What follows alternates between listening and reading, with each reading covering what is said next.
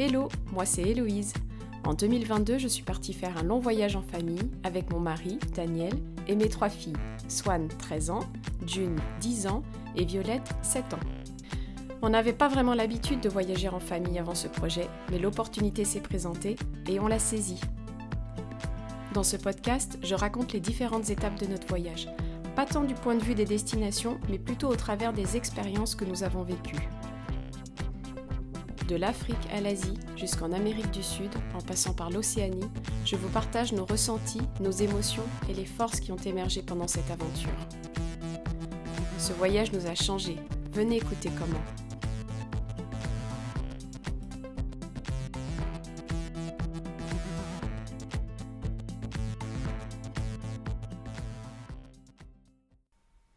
Un petit tour et puis changeons. Australie, deuxième partie. Sur ces deux semaines de vacances, on a un grand plaisir à pratiquer le surf. Donc c'est plus euh, bon, une, continuité pour Daniel, une reprise pour Swan, June et moi, et puis un, euh, pareil pour euh, Violette, mais elle, elle fera pas mal de, bodyboard. Et puis évidemment, les enfants de Anne et Franck pratiquent également. Et là, c'est hyper sympa parce qu'on se fait beaucoup de sessions de surf, on a du matériel pour tout le monde. Les conditions sont, sont extra. Enfin, la mer est chaude. Il y a des sites où des déroulés de vagues sont super. On peut surfer euh, quasi tous les jours, quel que soit le temps, même quand il pleut. C'est euh, ouais, des conditions idéales et surtout c'est super beau. C'est vraiment magnifique. Enfin, moi, je, voilà, on fait connaissance euh, tous ensemble de, cette côte euh, est de l'Australie. moi, je, la retrouve parce que j'y avais passé euh, quatre mois quand j'étais étudiante, quand j'avais 20 ans. Mais évidemment, j'étais en backpacking, je surfais pas à l'époque. En plus, j'étais allée en été en France, donc c'était l'hiver là-bas, on se baignait pas. Et là, je découvre vraiment le plaisir de la plage et le surf en Australie l'été, et c'est fantastique. C'est fantastique et à la fois c'est pas facile. C'est pas facile parce que les conditions sont différentes tous les jours, même si elles sont pas forcément énormes. C'est pas facile parce qu'on se prête les planches, donc il faut reprendre de nouveaux repères euh, sur euh, des largeurs de planches, des longueurs de planches en permanence. Et puis, euh, et puis bah, le surf, c'est difficile quand même. Ça demande à s'accrocher, ça demande un mental de persévérance.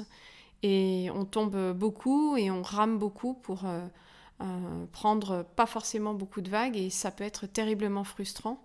Et moi, en tout cas, à titre personnel, je j'expérimente ça et je dirais que je commence à accrocher, mais à la fois, euh, ça me demande beaucoup d'efforts.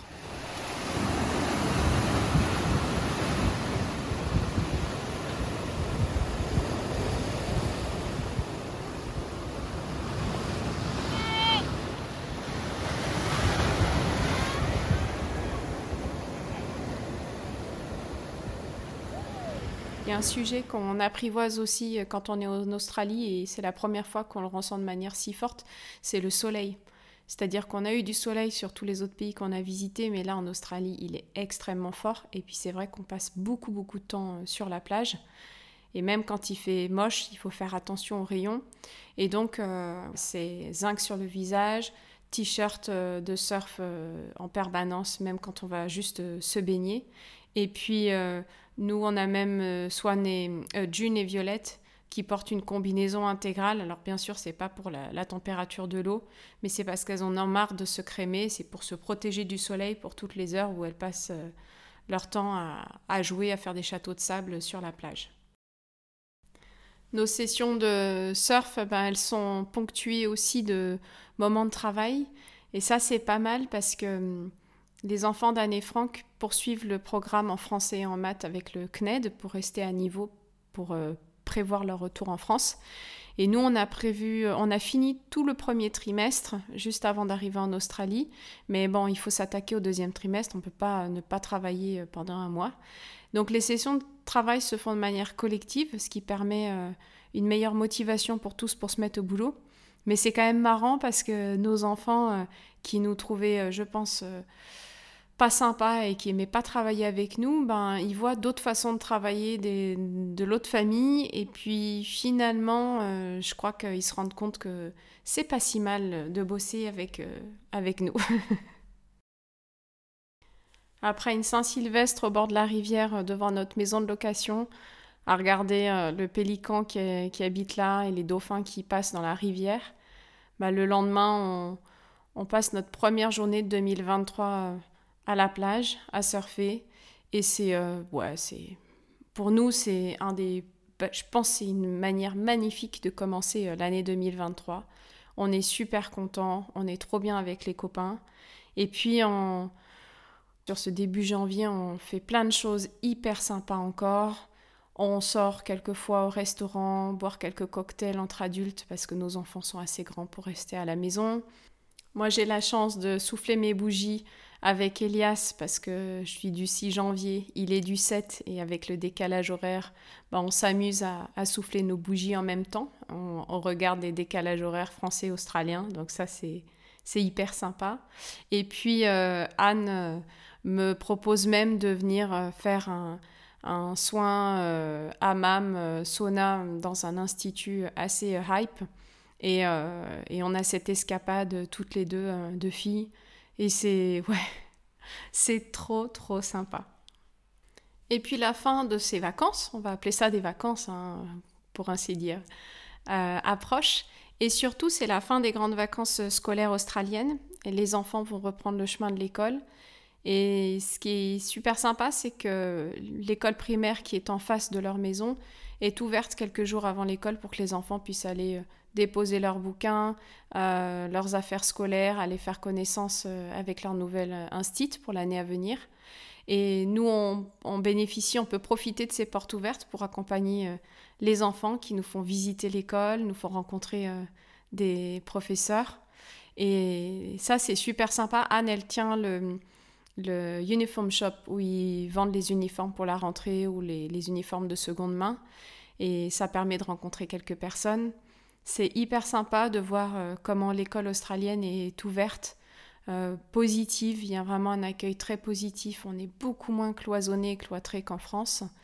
Et ces, portes ouvertes avant la rentrée scolaire, bah, ça permet à chacun de se mettre tranquillement, euh, voilà, de se remettre tranquillement sur le chemin de l'école. En tout cas, moi qui suis passionnée par tous les outils de, psychologie positive, étant formée sur le sujet, j'avais noté que l'Australie, c'était vraiment un, pays pionnier pour l'éducation euh, euh, positive. Et c'est vrai qu'on retrouve au travers euh, des affiches, la disposition des classes et juste des rencontres avec les quelques instituts dont j'ai fait la connaissance au hasard dans les couloirs qui étaient très curieux de faire notre connaissance. j'ai vraiment senti cette ouverture d'esprit. Je suis même à deux doigts de réfléchir et de me dire ah, est-ce qu'on pourrait pas monter un projet pour un an ou deux et venir euh, vivre euh, une expérience comme ça en Australie pour que les enfants euh, expériencent ce, système scolaire? Bon, et puis depuis qu'on est rentré, c'est quelque chose qui, qui m'est sorti de la tête, mais en tout cas, c'est vraiment un système qui, qui donne envie à, à découvrir. L'avant-dernière soirée, avant notre départ, on sort au resto avec Anne et Franck on fait un petit peu le bilan de, bah, de ce qu'on a, a, vécu, de ce qu'on a pu observer aussi dans leur vie euh, en Australie. Ça nous fait plaisir de, de voir qu'ils bah, s'éclatent, quoi, que les enfants s'éclatent. On est super content d'avoir partagé ça avec eux. Ça nous fait très plaisir. Et puis, euh, évidemment, euh, en même temps, pour nous, ça y est, c'est, il est temps qu'on, reparte. On s'est posé un mois, enfin posé plus ou moins. Euh, mais c'est surtout que là, on sent quand même de part et d'autre, ça va être la rentrée des classes en Australie. Nous, on a besoin de se retrouver aussi euh, un peu plus au calme, tous les cinq. Et il est temps de, reprendre la route. On récupère le camping-car qu'on garde devant chez eux pendant quelques heures, le temps de finir euh, nos bagages. Et puis, ben, les enfants, bien sûr, font la visite du camping-car. Hein. tous les enfants, ça les éclate. Euh, on charge les affaires, on essaye plus ou moins de les organiser. On charge également euh, deux surfs qu'on a achetés euh, pendant le début de notre séjour. Et puis de la nourriture, on a fait quelques achats de, de nourriture. Et puis c'est parti, on largue les amarres. Et là, le programme, c'est de partir pour trois semaines vers le sud, donc longer la côte est de l'Australie, de Brisbane, et aller à minima jusqu'à Melbourne. Melbourne, c'est de là qu'on repartira en avion pour rejoindre l'Indonésie mi-février.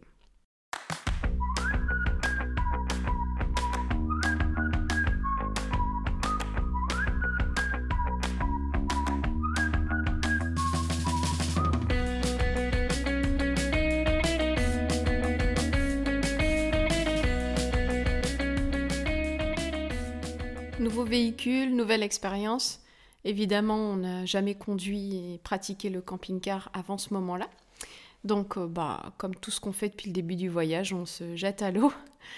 Euh, la conduite euh, pour sortir de Brisbane, elle se fait de manière assez facile parce qu'en fait les rues sont larges. Moi j'ai vraiment peur du, gabarit du camping-car, mais bon, tout est, tout est grand et large en Australie. Mais c'est vrai que dès lors qu'on arrive sur les routes un peu plus de campagne, moi, je me sens beaucoup plus rassurée. Au-delà de la conduite, euh, une fois qu'on arrive à notre premier campsite, on doit bah, un peu se familiariser avec euh, le camping-car en lui-même et surtout comment on va dormir. Donc ça, ça prendra quelques nuits. On fera différents essais parce que entre la capucine, euh, le salon du fond et puis la table à manger qui est au milieu du camping-car, il y a trois possibilités de dormir. Le premier soir, Daniel et moi, on dort dans la capucine, mais alors on a très peu d'espace euh, au-dessus de nous pour euh, respirer, puis à deux, on a très chaud. Les enfants, les petites dorment au fond, dans la partie euh, salon, et puis Swan au milieu, là où il y a aussi les sièges du coup passagers pour les enfants, et qu'on doit mettre et enlever tous les jours. Et puis finalement, on fait plusieurs essais et on finit avec Swan dans la capucine, les deux petites dans la partie salon du fond de manière permanente et nous on dort euh, dans la partie du milieu. On a pour mémoire euh, la Namibie on a fait énormément de kilomètres et là on voudrait en faire moins. Mais en même temps on a pas loin de 2700 km à parcourir pour aller jusqu'à Melbourne.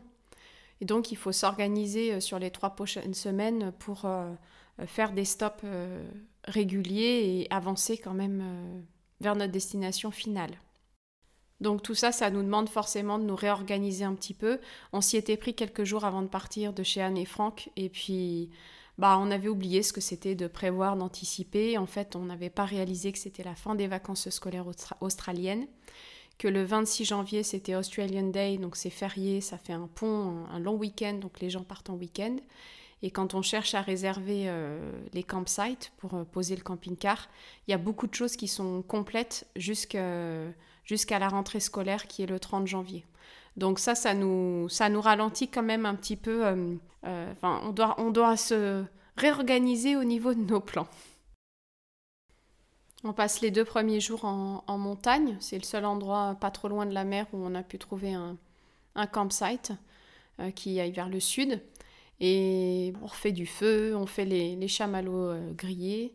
Et puis, euh, il y a des énormes varans qui, rôdent autour du, campsite. On est trop content de se retrouver euh, tous les cinq et on sent qu'il y a un calme qui, arrive en nous.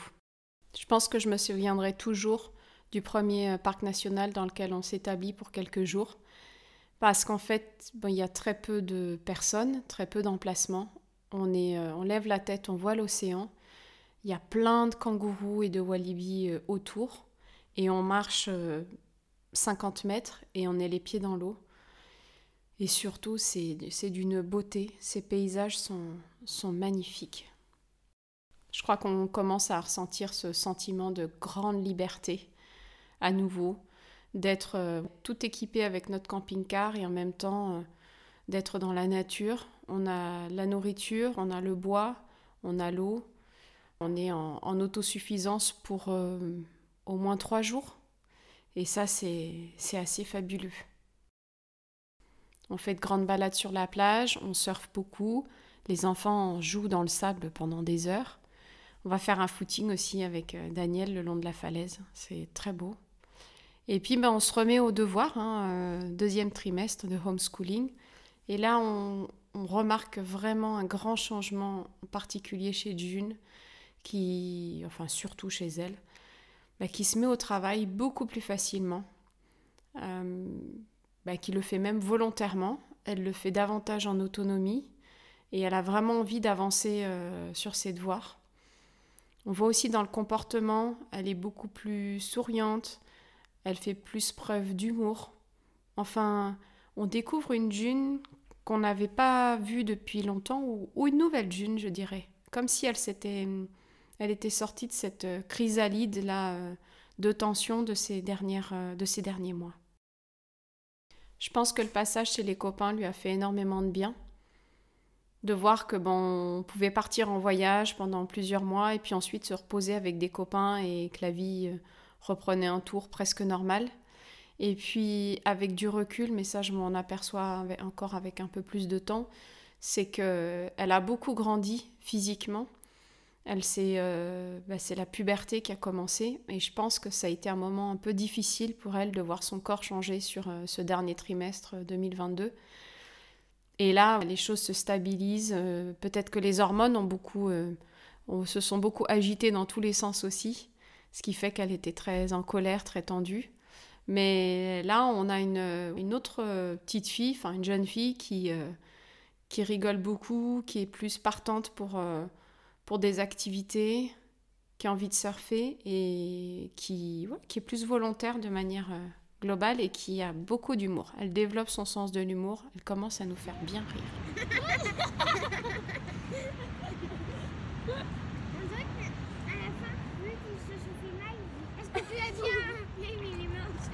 Je pense que ce sont des jeunes et ils s'entraînent. Ils jouent, non?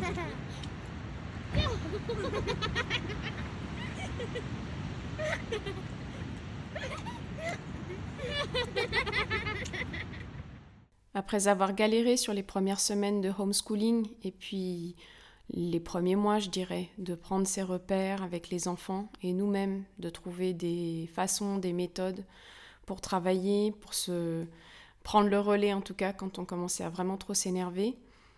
Là, on commence à voir les avantages d'essayer cette expérience d'éducation à la maison parce qu'en fait, c'est vraiment du cours particulier et ça nous permet, nous, de rentrer dans le détail des apprentissages de nos enfants. Et ça ne concerne pas tant les sujets, mais plutôt la manière dont nos enfants euh, travaillent, apprennent, retiennent.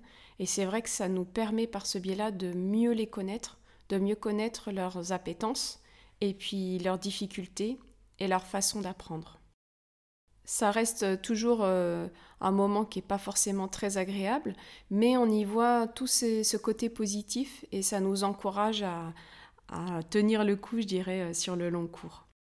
Pour Swan, par exemple, qui avait ces lacunes en orthographe qu'on a découvert un peu par hasard, on a renforcé euh, les dictées et puis on l'a encouragée à lire. Elle n'aime pas trop lire et puis finalement elle s'est découvert un nouveau goût pour la lecture. Alors c'est pas c'est pas euh, extraordinaire, hein. elle ne se met pas à lire, à dévorer des pages toutes les journées, mais elle se met à lire et à, prendre plaisir à, se poser avec un bouquin. À côté de ça, elle est incroyable de persévérance. depuis le début du voyage, elle écrit un journal de voyage elle écrit quasiment tous les jours. Et là, comme elle s'est rendue compte qu'elle avait ses lacunes en français, et quand on regardait euh, un petit peu dans son livre de voyage, on lui demandait si on pouvait regarder, euh, lire, on la reprenait sur toutes ses fautes d'orthographe, ben, elle a décidé de switcher euh, en anglais. Donc à partir de, ce moment-là, de l'Australie, Swan se met à écrire en anglais tous les jours dans son travel book. Et en fait, elle fait vraiment beaucoup moins de fautes d'orthographe, pour ne pas dire quasiment aucune. Et c'est là aussi on prend conscience, on le savait, mais c'est complètement visible que la langue française, c'est quand même pas facile du tout. Swan, en termes de développement, elle développe vraiment euh, sa pratique du surf et en fait, elle, devient, ça devient une passion. Je crois que vraiment c'est en Australie que c'est arrivé et elle se dit, bah, le surf, c'est super important, j'adore cette pratique. Et à tel point qu'elle commence déjà à se dire qu'elle aimerait bien revenir passer euh, une année euh, pendant ses années lycée, faire une année d'études euh, en high school en Australie, proche de la mer évidemment, de manière à être en immersion totale du pays et surtout de pouvoir surfer de manière très régulière. Moi, je trouve ça chouette parce que Daniel, donc, qui sort depuis des années, il nous a toujours euh, bah, encouragé à, essayer, mais il nous a jamais forcé. Lui, faisait son, sa pratique de son côté. On va chaque été à l'océan Atlantique. On a pris quelques cours, les enfants et moi, mais sans pratiquer plus ou, enfin, davantage. Et là, euh, je suis contente que Swan, elle soit, elle soit piquée par ce sport, qu'elle va pratiquer et qu'elle pratique pas mal avec son père. Et ils ont des moments aussi où ils y vont euh, que tous les deux. Moi, je ne viens pas systématiquement. Et je trouve ça chouette qu'ils puissent partager ces moments privilégiés ensemble. Violette, de son côté, elle mène sa petite vie. Elle est assez calme. Elle joue beaucoup euh, sur la plage, dans le sable, avec des cailloux, des bouts de bois. Elle euh, lit pas mal aussi sur la liseuse et elle est assez, assez tranquille. Côté euh, homeschooling, ça se passe, euh, c'est facile.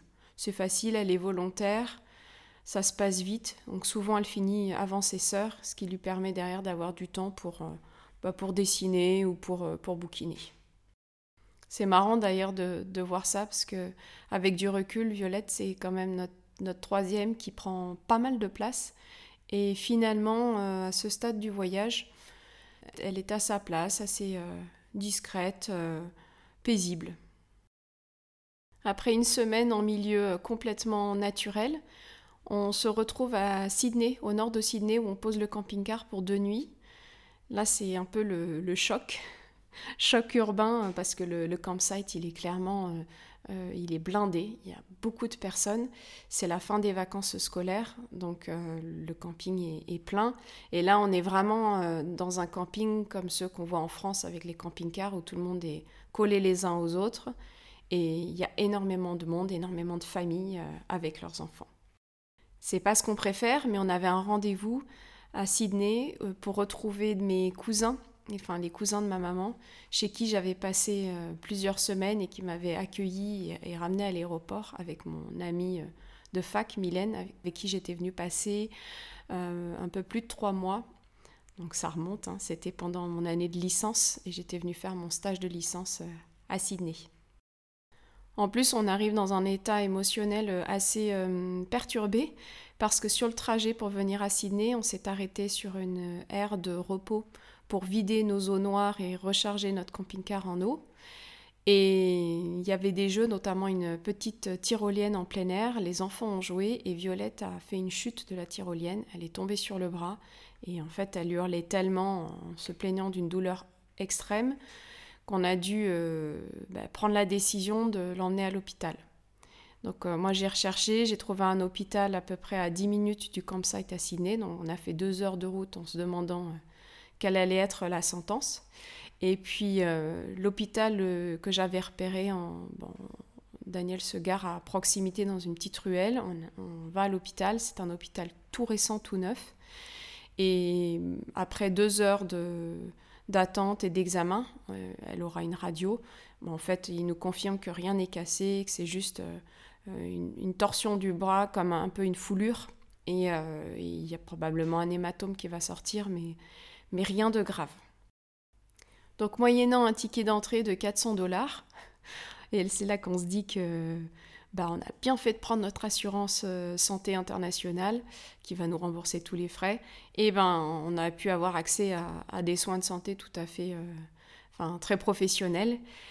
On est soulagé, mais ça nous a fait quand même des émotions. Bref, on se fait une immersion en ville, une visite de Sydney euh, fort sympathique. C'est sympa de prendre les transports en commun. Ça change un peu du camping-car. Donc, euh, on prend le bus, le ferry, on prend nos pieds aussi, on marche beaucoup.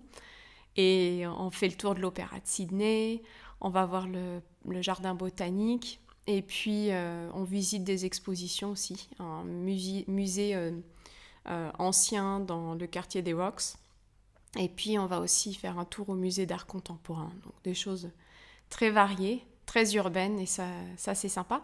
Et puis le lendemain, on, a rendez-vous chez David et Caroline dans un quartier euh, euh, très sympa de Sydney, donc excentré de la ville, euh, dans un milieu assez sauvage, enfin très beau, où il y a une, en bord de mer, très belle plage.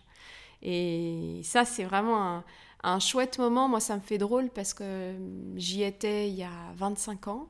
David et Caroline m'ont accueilli quand je suis arrivée euh, sur le sol australien dans le cadre de mon, stage de, licence. Et euh, bah on a tous euh, vieilli, mais finalement, on n'a pas changé. Et c'est rigolo de se retrouver là et surtout que je puisse leur présenter ma famille.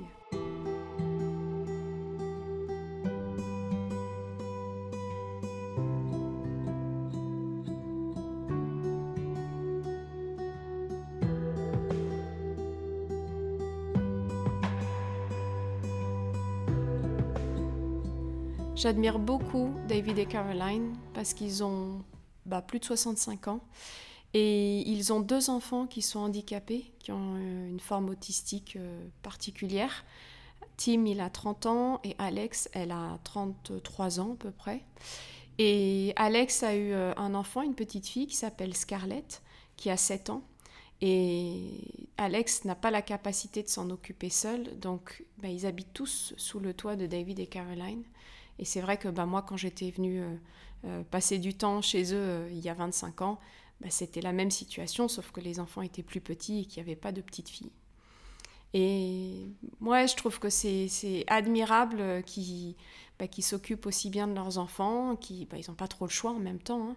Et surtout, ils portent un, un, amour et une attention pour leur petite fille qui, elle, a, Scarlett, qui n'a pas de, pas de problème particulier pour qu'elle puisse euh, s'insérer dans la société et essayer d'avoir une vie de famille la plus euh, euh, ordinaire que possible. Alors Scarlett, elle est super excitée qu'on soit là, de faire la connaissance de la famille, d'une partie de la famille qu'elle ne connaît pas, parce que pour elle, sa famille, c'est sont ben, les personnes qui vivent sous, sous le même toit qu'elle. Et en plus, qui viennent de France, alors elle est trop contente et elle s'entend super bien avec Violette. Donc euh, elle passe une journée euh, toutes les deux euh, géniale, enfin on passe tous une super journée à se raconter nos vies et à passer un, moment particulier à se retrouver en famille. Alors ce qui est marrant, c'est quand on part le lendemain, on se dirige vers un autre campsite plus au sud, hein, parce qu'on continue notre descente vers le sud. Et quand on donne le nom du, tout petit euh, hameau euh, perdu euh, du, parc national où on va s'arrêter sur la prochaine étape, David et Caroline, ils hallucinent complètement parce qu'en fait, c'est là qu'habite un couple de leurs meilleurs amis. Et c'est un, hameau où il y a 18 habitants. Et donc, ils nous donnent, ils nous expliquent quel est le numéro de leur maison. Et puis, ils nous donnent les coordonnées. Et donc, euh, on se rend au prochain campsite. Et puis après une journée de baignade, euh, on va sonner à la porte euh, de ces gens. Et c'est super sympa parce qu'ils nous accueillent à bras ouverts. Ils nous attendaient. et bah là, pareil, on passe une, une super soirée avec un, couple bah, qu'on ne connaissait pas, mais qui sont super curieux de connaître notre histoire, de faire notre connaissance. En plus, ils adorent le bon vin. Ils ont euh, un magnifique plateau de fromage. Oui, oui, du fromage australien. Et euh, bon, on passe une soirée euh, délicieuse.